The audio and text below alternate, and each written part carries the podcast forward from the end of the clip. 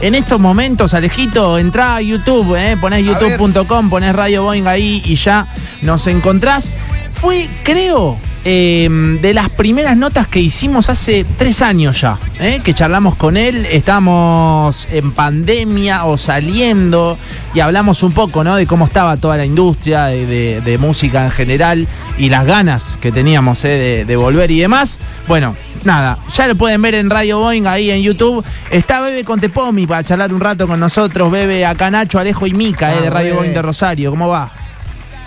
Hola chicos, hola Mica, ¿cómo andan? Un Hola, placer. bebé. Mucho Vamos, gusto, bebé. che. Eh, ¿En Igualmente. qué andás? ¿Te, te, te jodimos mucho hasta ahora? ¿Qué, ¿Cómo? eh, No, no, ¿En qué estaba momento? viendo, estaba contestando unos mails, eh, viendo una serie, eh, estoy en casa. Me vine al auto porque tengo, me vine al auto porque tengo este, el aparato que podés poner el teléfono, ¿viste? Ah, Para- claro. Buenísimo. Para no tener en la mano con movimiento, me vine, tengo el auto en la puerta de casa y lo puse en el aparato ese que, que te sostiene el teléfono. Vos sabés que en off, en off le dije a Mica, que estaba acá al lado conmigo, le digo, che, creo que lo jodimos porque se fue al auto, le dije. Y me sentía No, medio no, no, mal por eso. Pero no. Cuando me dijiste que salía en YouTube, Claro. dije, si lo tengo en la mano ahí en el sillón, De una, se de iba a mover todo el tiempo. Y viste ese aparatito que, Sí. que lo pones en el auto, dije, Sí, en sí, vez de sí. no tengo trípode, tengo esto. Buenísimo. Buenísimo. Bueno, Bebe, eh, ¿cómo, ¿cómo te trata esta parte, esta parte del año? Eh, lo charlamos un poco acá al aire y demás. Arranca ahora toda la horda de festivales, show de estadio, ¿no? Venimos con, con un gran año en cuanto a eso. ¿Cómo te trata esta parte? Me trata muy bien, eh, es un año para mí muy especial porque es la primera vez en 30 años que, que no estoy en la tele, eh, que, que 25 años haciendo la viola. Hmm. Entonces, eh, ahora lo que me pasa con los festivales, los shows que se vienen, es que empecé a disfrutarlos más, porque ya no tengo que, que ir a trabajar. Más allá de algunas coberturas para Mega, de la radio, Sí. estoy como en un año sabático de, de, de tele, después de tantos años de ir y venir. Entonces, qué sé yo, hoy hablaba con un compañero de la radio, con Ayelén, una compañera, Sí. che, ¿van a la bandera? Sí. Y sí, ¿cuándo? El 7 de octubre. Y dije, uy, uy, capaz que le digo, mi mujer de San Nicolás, me voy con Elena, la de 14. Claro. Ya lo, lo vivo de otra manera, en vez de estar diciendo, uy, tengo que ir a laburar el día anterior, hacer los móviles, salir en vivo. Eh, es como que estoy más, más contento cuando me entero que hay festivales o recitales porque voy de, de civil, digamos. Claro, eh, lo seguís disfrutando, digo, después de muchos años de, de laburo y demás, uno diría ahí, la verdad que el tipo, qué sé yo, quiere año sabático, es descansar, es no ir a, a festivales, recitales, etcétera, pero lo seguís disfrutando, ¿no? Por lo que veo. Ahora, ahora sí, justamente. Yo antes, eh, en los festivales, los últimos años de la viola, sobre todo, Sí. eh, iba y apenas terminaba de trabajar, aunque tocaran los Rolling Stones, me iba al hotel, me iba a mi casa. Claro, claro. Eh, iba, como ahora no voy a trabajar, Mm. como ahora no voy a trabajar, nada, voy, no tengo que estar cuatro o cinco horas antes. Vos pensás que si yo transmitía el bandera para TN o la viola, iba a las 3, 4 de la tarde hasta la 1 de la mañana. Claro, claro. Ahora voy cuando quiero, disfruto los shows que quiero. Mi hija está muy fanática de la música, te la llevo, voy Mirá. con mi mujer. Eh, es como volví a cuando era adolescente que, que iba a ver recitales por el solo hecho de disfrutar. ¿no? Los últimos años me, me- me costaba mucho porque el trabajo de la tele implicaba, qué sé yo, hablar con mucha gente, estar pendiente todo el tiempo, de las salidas al aire. Era otra dinámica. Bueno, por algo también me fui, ¿no? Así que Sí. ahora estoy más contento. Ahora, por ejemplo, hablando de Rosario, del Bandera, que lo hacen unos amigos míos, Edu Rock, eh, Edu, sí, Edu Rock y compañía. Produce Eh, crack, ¿no? La, la productora, claro. Claro, y, y para, y de Rosario eh, me sale All Press. Granato, bueno. Granato, sí. Claro, es- exactamente. Eh, digo, antes era hablar, bueno, yo llego el viernes, hago telenoche, el viernes a la noche, el sábado, ahora es disfrute total, ¿no? De hecho, fui, el primer festival que fui sin tener que laburar fue Rock en Varadero, Mirá. y este, este año, y fui con mi, todos mis hijos, mi mujer, mis hermanos, alquilamos una casa en Varadero, Hermoso. eh, co- comíamos asados, otra, otra vida. Bebe, te consulto, después de hacer tantos años la viola, como recién venías comentando y ya sacaste vos el tema, ¿cómo fue eh, el proceso de tomar la decisión y de, entre comillas, hacer también un duelo? Porque es algo que te acompañó durante mucho tiempo de tu vida a nivel personal y profesional. Mira, Mica, la verdad que si bien soy muy ansioso, es, esa, esta decisión eh, duró, tardó muchos años. No fue de un día para otro. Yo ya venía la pandemia, aceleró un poco todo, venía pensando, ya viste, eh, en el canal empiezan a buscar, por un lado, como gente más joven, eh, con, más, con más energía, la que yo tuve durante muchísimos años. Entonces, con el tiempo iba pensando, ¿y cómo sería mi vida sin la viola? ¿Cómo sería? Porque no era solamente la viola, sino también Telenoche, en síntesis, los cuatro noticieros del Canal 13, las 24 horas de TN. Y empecé en 2021, ponele 20, a pensar. Eh, y, y creo que el año pasado llegó el momento, ¿no? Creo que fue, que fue una decisión que en definitiva el canal también estaba de acuerdo, tampoco eh, eh, estaban muy, muy copados con que, con que siguiera, qué sé yo, fue, yo estoy feliz, la verdad, me, me, pude reinventar en muchos aspectos como productor, eh, con Star Plus, sigo con la radio, la verdad que no extraño absolutamente para nada la tele. Lo que sí te notamos es que sos eh, como también como que te buscan los chicos, eh, te hemos visto en varios festivales, en el de Varadero de este año también, como que los que vinieron también a, hacer el trabajo que hasta hace muy poco hacías vos, eh, te consultan constantemente. Y vos súper predispuesto, siempre muy buena onda con ellos, se nota como mucha solidaridad y camaradería por parte tuya.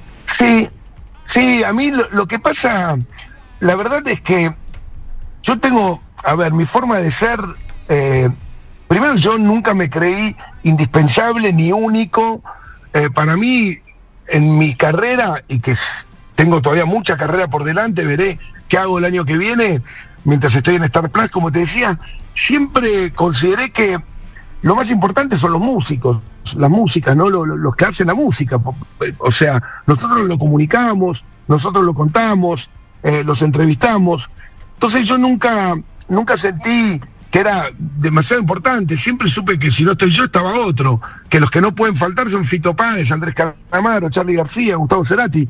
Pero yo puedo no estar o estar. Entonces, eh, pero eso lo explico en todos los aspectos de mi vida.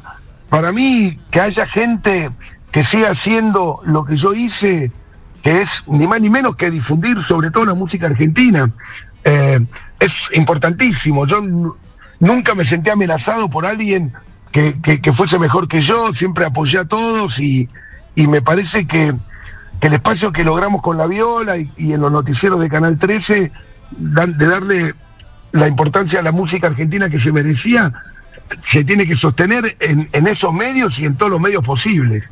Para mí, nada, no, no, no, yo no veo, no veo competencia ni, ni rivales en un chico que, que quiere hacer periodismo de música, al revés, todo lo contrario. Me llaman muchísimo de facultades para dar charlas, mm.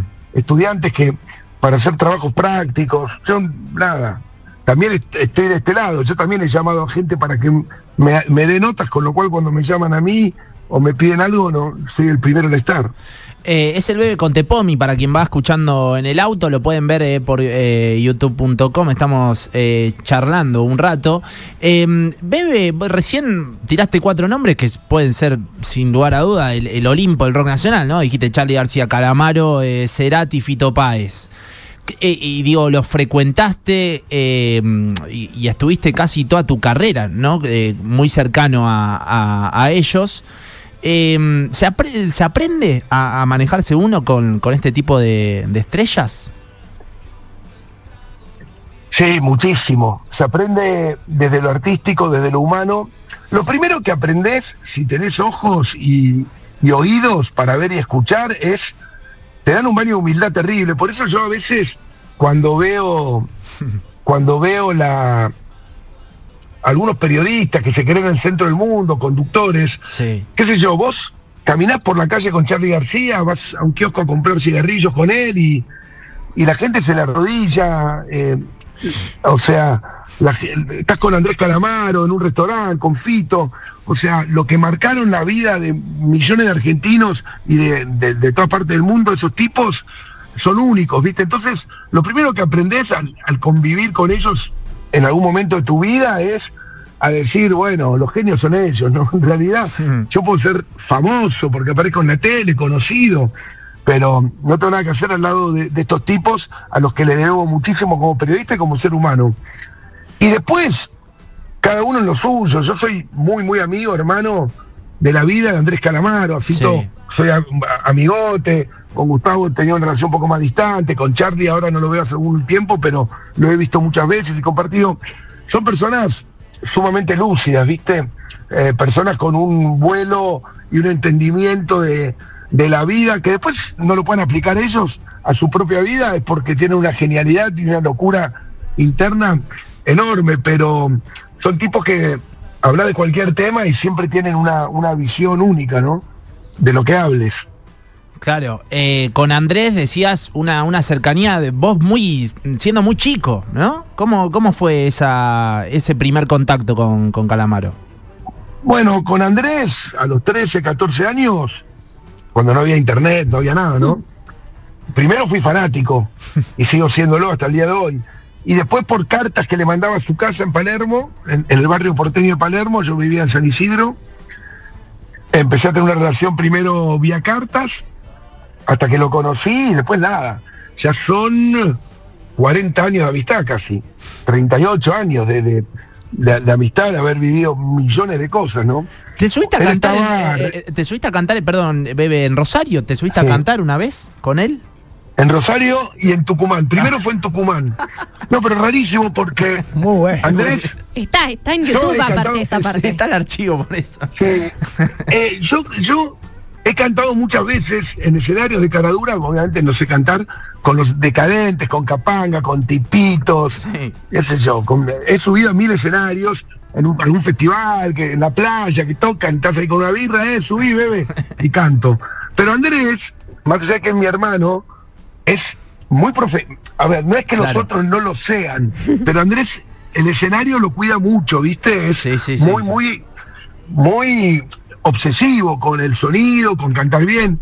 Entonces, cuando él en Tucumán me dice antes de salir, llama a la banda y dice, che, quiero que el bebé suba, suba a cantar un tema. ¿Qué tema se te ocurre, bebé?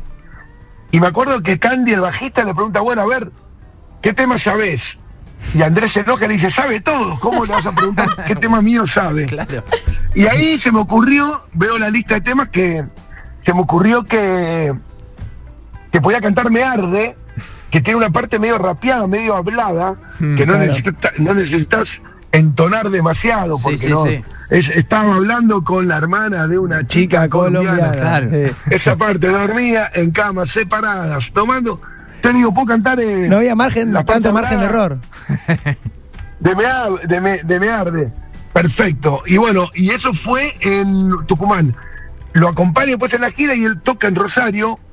eh, y me vuelve a preguntar, che, ¿querés hoy salir a, de vuelta? Me acuerdo que estaba la hija, era muy chiquita, yo cuidaba a la hija al costado del escenario, Charito, eh, y subí a cantar. Pero es, es impresionante lo que me pasó porque, obviamente, te la canto de memoria. Estaba hablando con la hermana de una chica colombiana, dormían en camas separadas, tomando un capuchino, era el año nuevo chino en un restaurante argentino. El problema es que la nena era linda pero buena gente y me tocó la frente. ¿Y qué pasa? Así acá hablando con vos, hace perfecto. Claro. Antes de salir, yo decía, ¿cómo era? Estaba hablando con la hermana y me ponía nervioso. y yo digo, ¿cómo hacen estos tipos para acordarse en letras de 30 canciones que cantan? Claro, Si claro. yo me pongo nervioso con una, un, un Una parrafito, frase. Pero me acuerdo que Qué la bueno. practicaba, la practicaba, hasta que, hasta que me saliera a tocar. Pero sí, fue en Tucumán y en Rosario. Hermoso, para, Nunca más me invitó, nu- nunca más me invitó a cantar, por algo será. para, para el que quiera verlo, está en YouTube el archivo, yo mientras Bebe lo va contando, lo estamos viendo acá en el estudio y demás, pero tomaste la posta y te metiste con toda, eh, sin Sí, dudarlo, Sí. Bebe. eh. Es más, el que está filmado es el de Rosario, justamente. Claro. Nunca vine, Nunca vi ninguna imagen. Ahora lo voy a buscar, no sé, no sé, no sé cómo encontrarlo. Pensaba cuando decía lo de los decadentes, Capanga, que es verdad que tal vez eh, una forma de decirlo que son bandas capaz que más festivas que, que con Andrés, entonces eh, eh, creo que con Andrés es todo un poquito más minucioso, ¿no? Que con Capanga, con el mono, a los gritos, qué sé yo, con lo mismo con los auténticos. No, a ver, son todos Claro, son también re profesionales, pero se permiten algunas, algunas licencias. Otro palo, capaz. Yo con los Deca, yo con los Deca he cantado la guitarra cerca de 500 veces en casamientos, en fiestas de 15, en festivales. Timón, eh, Claro, y qué sé yo, y es la cantás y ayuda Cucho, la mosca, Jorge, eh, viste, viva la Pepa y alegría. Pero con Andrés era, era otro desafío. Bebe, eh, ya que estamos hablando de, Andrés y todo, viene ahora en noviembre a Rosario. ¿Se te escuchó alguna vez decir que, la historia hasta puede llegar a ponerlo más arriba que, eh, que Charlie García, ¿no? A, Calamaro. Sí. Eh, Sin ánimo de polemizar esto, ¿no? Y, los rankings a mí me hinchan los huevos también un poco, pero bueno.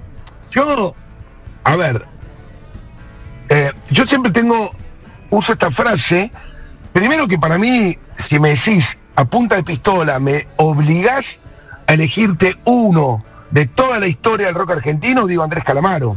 O sea, si, me obligás a, elegir el número uno en, en, los casi 60 años de rock argentino, no tengo dudas. Ahora, al mismo tiempo, Charlie García, para mí es todo.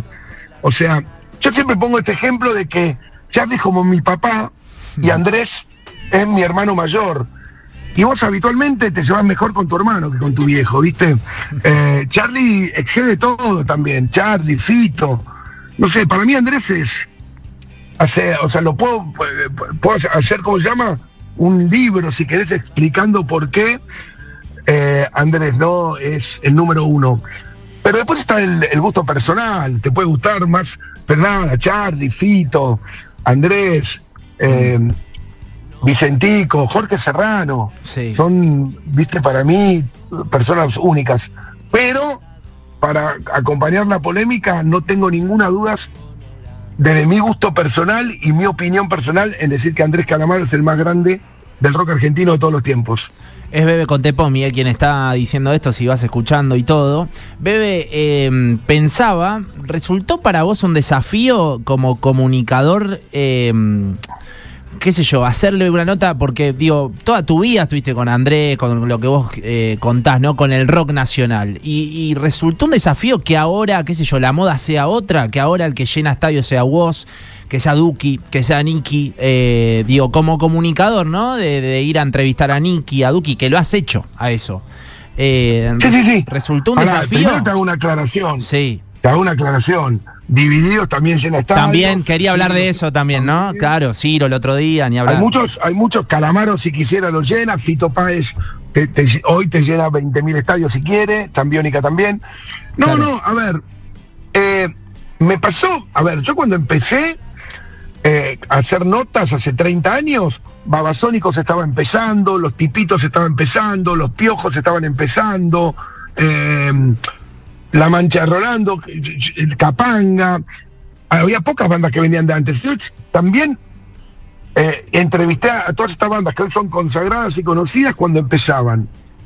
Em, y es, es, lo mismo que, que, hago ahora, ¿no? O sea, yo obviamente que la viola empezó siendo los primeros 10 años un programa de rock argentino, después fuimos abriendo eh, muchísimo cuando aparece Internet, las redes sociales, la globalización famosa eh, yo no tengo ningún prejuicio con ninguna música.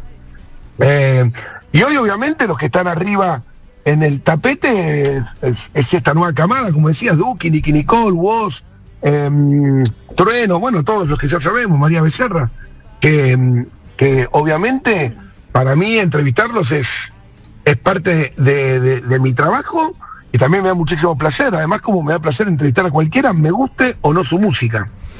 Bebe, hablas de, de, las nuevas generaciones a nivel musical, de sentarte a, entrevistarlas, a entrevistarlos. ¿Qué, mm, ¿Qué tipo de música compartís con tu familia, con tus hijos que son más chicos, con tu pareja? ¿Se, ponen a charlar? ¿Hay algún punto de encuentro? ¿Con qué los nutrís vos? ¿Qué, qué devolución te dan ellos? Mira, yo tengo, mi mujer es bastante más joven que yo, tiene 40 años, 13 años menos que yo. Elena, mi hija, tiene 14, Vicente tiene 12 y Camilo 9. Con todos comparto algo distinto. Lo primero que te digo es que yo no pongo, no tengo ningún tipo de autoridad en el momento de poner música, ya sea en el auto, en el parlante, en un asado.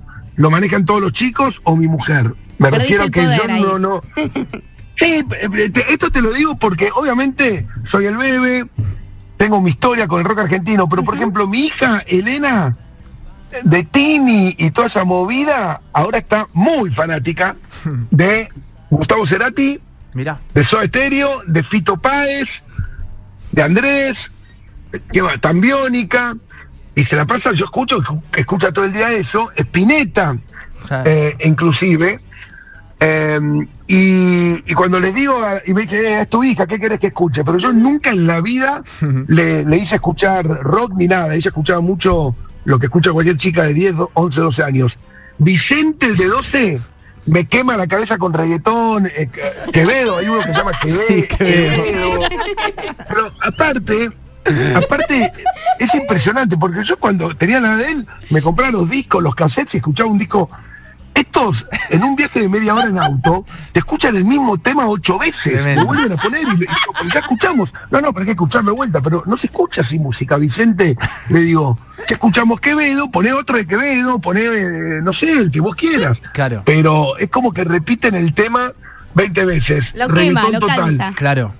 Y ahora estamos, lo que, mira, lo que nos une a todos, a, los, a mis tres hijos y a Flor es, somos muy fanáticos de Cruzando el Charco. Mirá. Escuchamos mucho Cruzando el Charco, juntos, en los asados o en la, cualquier cosa.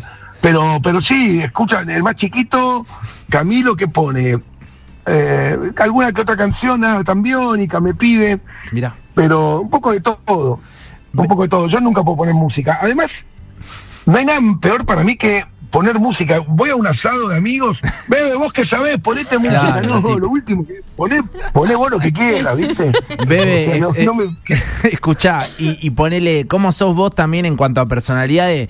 Yo imagino que tu hija decís, eh, ahora está escuchando Calamaro Cerati, vos te sabés las historias de casi todas las canciones, digamos, de mucho de eso, y, y mucho lo viviste con ellos, onda, suena mi gin tonic, ¿viste? Y no tirás una data ahí Sí. arriba del tema mientras va manejando, ¿no? Vos sabés que André la escribió por tal cosa, ¿cómo sos en cuanto a eso, digamos?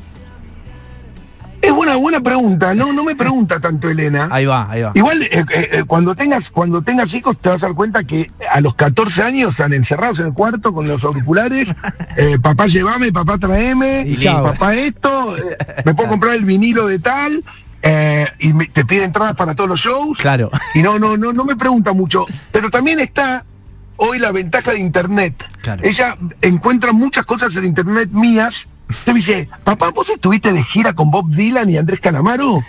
Porque leí que en Sevilla Calamaro lo saludó y entonces es como que internet ha- hace que ella ya venga con historias mías Claro. eh, sabiendo, sabiendo, y ahí le reafirmo, le cuento lo que se puede contar, obviamente. O sea, lo, Eh, lo spoilea internet. Claro, ella va a chequear. Claro, digamos. claro, pero no, es- no es como en, en- en mi época, que yo era chico, era, papá, contame esto, lo otro. Hoy tiene todo en internet, por- pone, "Ve, conté por mi calamar y le salen todas las notas, entonces ya viene con info, me, me, me estudia un poquito antes, creo.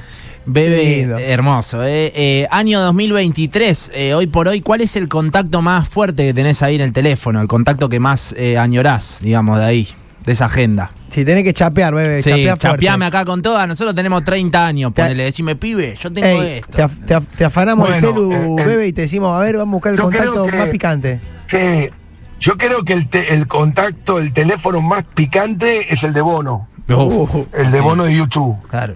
Me parece que ese podría ser.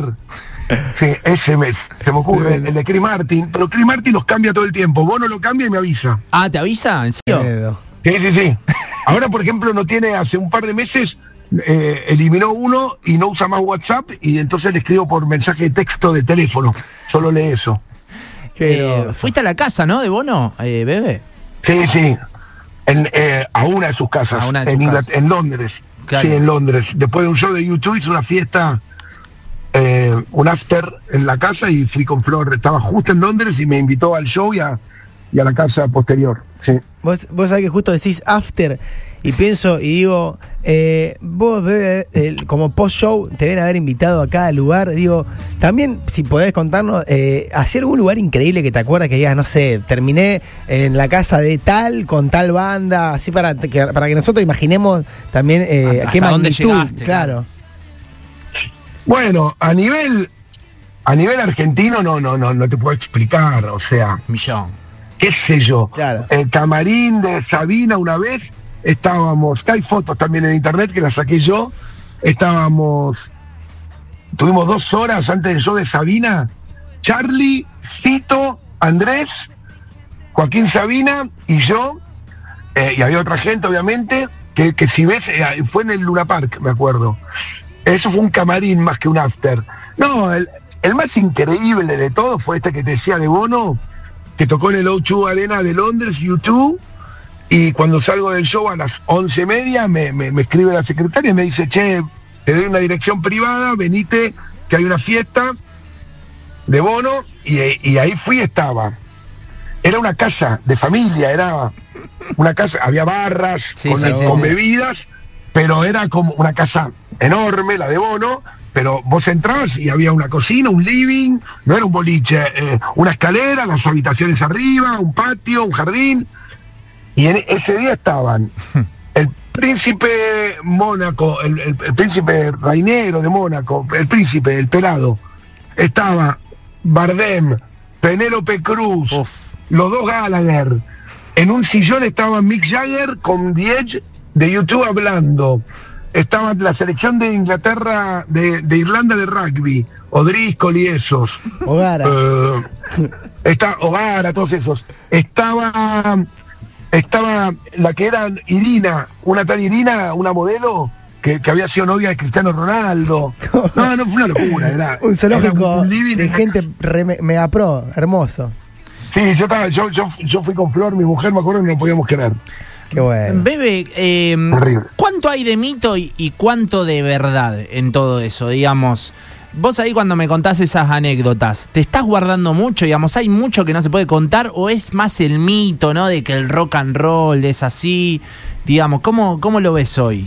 ¿Se, se entiende mi pregunta? Digamos, qué sé yo, yo voy a... Perfectamente. Claro. Perfectamente, mirá, eh, en la casa de Bono, ambiente rock and roll, cerveza. No lo va a escuchar como estar total. con- era como estar con Pérez con Punk, con Bill Gates, todos empresarios. Claro. O sea, olvidate, son esta gente Claro, que están en otro nivel, empresarios y músicos talentosos, obviamente. Sí, sí, y, y después, a ver, eh, fue cambiando muchísimo. Hoy el rock, la música, Mm. es un gran negocio, eh, hay que estar pilas, hay que estar eh, lúcido, en sintonía.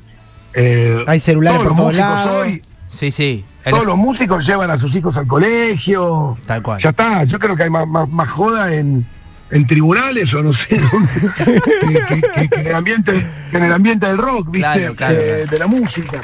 Sí, en alguna época era sex and drugs and rock and roll, ¿no? Sí, en sí, los sí, sí. 70, 80. Y sí. Pero hoy Y hay que cuidarse Hoy más nada, por, pasa- por la misma gente. por otro lado. Los celulares y todo ese tema. Sí, a mí ya te digo, te soy sincero, a mí vos me preguntabas si hay cosas que no se puede contar. A mí ya me cuesta y, y- y no me gusta demasiado, igual ya lo he contado y con ustedes es un placer, pero contar esto, Sí. hay muchas cosas que me guardo, pero no porque no se puedan contar, sino porque, qué sé yo, no, no vivo para eso. Son cosas que me han pasado en la vida, de estar en lugares, bueno, con Chris Martin, te, te puedo nombrar miles de situaciones que, que a veces ni a mi mujer le cuento. Claro. Eh, una vez, por ejemplo, eh, que lo conté muchos años después, voy a hacer a Paul McCartney a Minneapolis, en Minnesota. Sí. Y la nota era antes del show en el estadio. Entonces yo estaba en el hotel y, y me citan, y me citan en el estadio, el show era a las 9 de la noche, me citan a las 3 de la tarde. Yo digo, qué, qué temprano que me citan. La- Voy y me hacen pasar. Me viene un seguridad y me sientan. Imagínate un estadio tipo el Movistar Arena, una arena, Sí. todo vacío, vacío 3 de la tarde, yo sentadito en la fila 10, solo con un seguridad al lado que me saca el teléfono. Yo no sabía qué pasaba. Y viene un tipo y me dice, mira, Paul, pidió que veas la prueba de sonido y después de la prueba de sonido haces la nota. Y me quedé ahí, solito, en esa arena enorme de Minneapolis, mirá a los costados todas las tribunas vacías, todo, y sale Paul McCartney con la banda y empieza a probar sonido con el ukelele, eh, toca tema de los Beatles, probaba el piano, el bajo, las guitarras, paraba por mitad de un tema, como una hora y media. Y en un momento digo, yo puedo creer eh, dónde estoy. Y, me largué a llorar de la emoción. O sea, lloraba como un bebé diciendo, bueno, estoy viendo una prueba de sonido de Paul McCartney solo, sentado en un estadio vacío. Nací en Argentina, en el culo del mundo, eh, Ey, en, y no el hay un- fondo de todo. No hay un poquito de me lo merezco Me ahí, estoy- bebé, me lo merezco.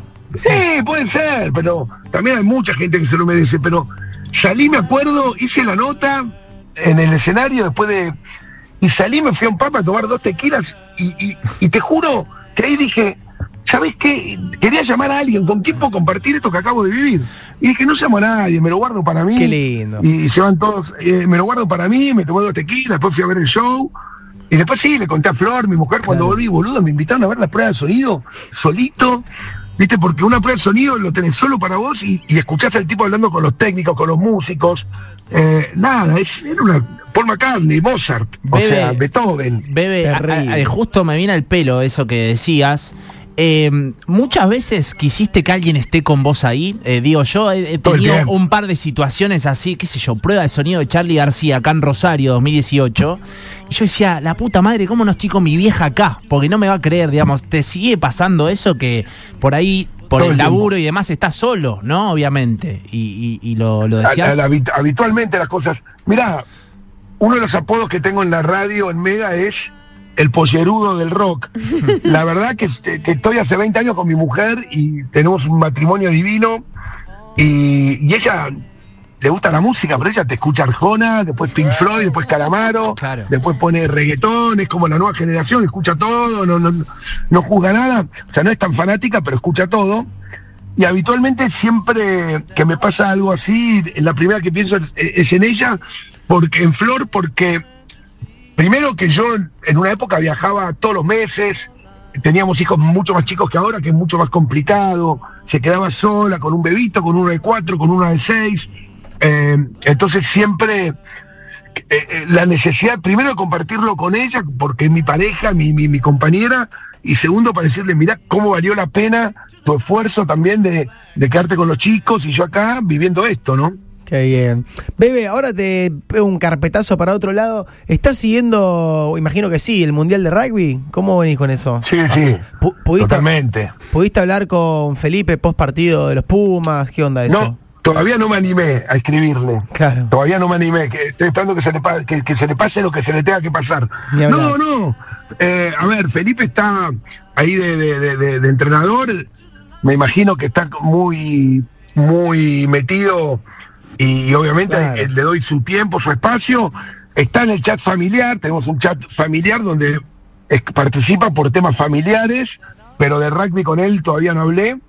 Eh, nada, solamente vi el partido y, Y, te, y nada, y ahora estoy esperando el, el- el próximo. te lo tomás como un, como un ritual ahí medio de, de- de fanático del partido, así con una preparación previa además, o lo, lo tenés ahí de fondo? ¿Sos, sos quiero decir, sos No, bien, no, no. bien fanático, imagino? Mira, una vez me hicieron una nota para el, el diario Le hace muchos años y, Sí. y dije una frase que fue el título de la nota, que era sé mucho más de rugby que de rock, pero muchísimo más de rugby que de rock sé. Mira, Eh, espectacular. O sea, yo el rugby lo mamo de que tengo, eh, de que estoy en la panza, mi viejo, el entrenador de los Pumas, eh, mis hermanos, todos, mi- el colegio donde fui, el rugby, o sea, primero que me encanta, no jugarlo, por supuesto, ¿no? Porque Claro. cualquier, o sea, el- el- yo lo jugué hasta los 18 años y nada, me, me, me tacleaban, decía, ¿qué me tocaba? ¿Viste? O sea, el contacto físico a mí me, me, me, me- me- me molesta mucho, pero sí como, como fan y observador. Voy a ver a, a mi equipo todos los fines de semana, en el torneo acá de Buenos Aires, en la Urba, a Newman. eh, los Pumas, lo veo, ni hablar cuando jugaban mis hermanos, los dos, ¿no? Sí, era era una, un llanto constante de emoción y, y alegría. Así que sí, sí, lo vivo, me, me veo todos los partidos que puedo. Ahora estoy esperando el viernes, arrancan de vuelta los partidos. Así que me, me veo todos los partidos que puedo y obviamente los Pumas no lo pongo de fondo, es un ritual. Un ritual hermoso. Total. A full. Sí. Vamos Bebe, todavía, bebe. gracias eh, por este El ratito. otro día, mirá, el otro día- Perdón, sí, sí, sí. Hablando de rugby, que tiene esa cosa, mi hijo, soy entrenador de mi hijo que juega en la M12, menores de 12, para el que no sabe, entiende rugby. Y el otro día estuve en Rosario, jugamos, hicimos una gira con el jockey de Rosario. Mirá. Ahí en. Y, y nada, y viste que los chicos se hospedan en la casa de los compañeritos Claro. de Rosario, nosotros fuimos- los coaches, bueno, y yo hospedé a tres chicos de atlet- de, de jockey de Rosario el fin de semana anterior, así que justo vengo de Rosario como coach de rugby del nene. Espectacular, bebe. Qué lindo que son esas cuando tenés que alojar y demás.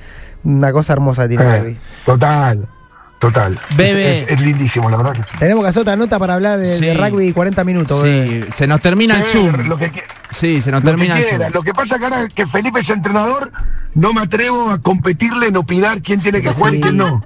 Vamos, Pero vamos, bueno. lo vamos a hacer igual, bebé, lo vamos a hacer igual. Se nos corta el Zoom. Se Yo nos corta te el digo Zoom. una cosa. Sí. Yo me la banco, me la banco y pongo los mismos 15 que salieron con Inglaterra. Vamos. Esa. Tomá. Sacamos un título y todo. Ahí tenés un título.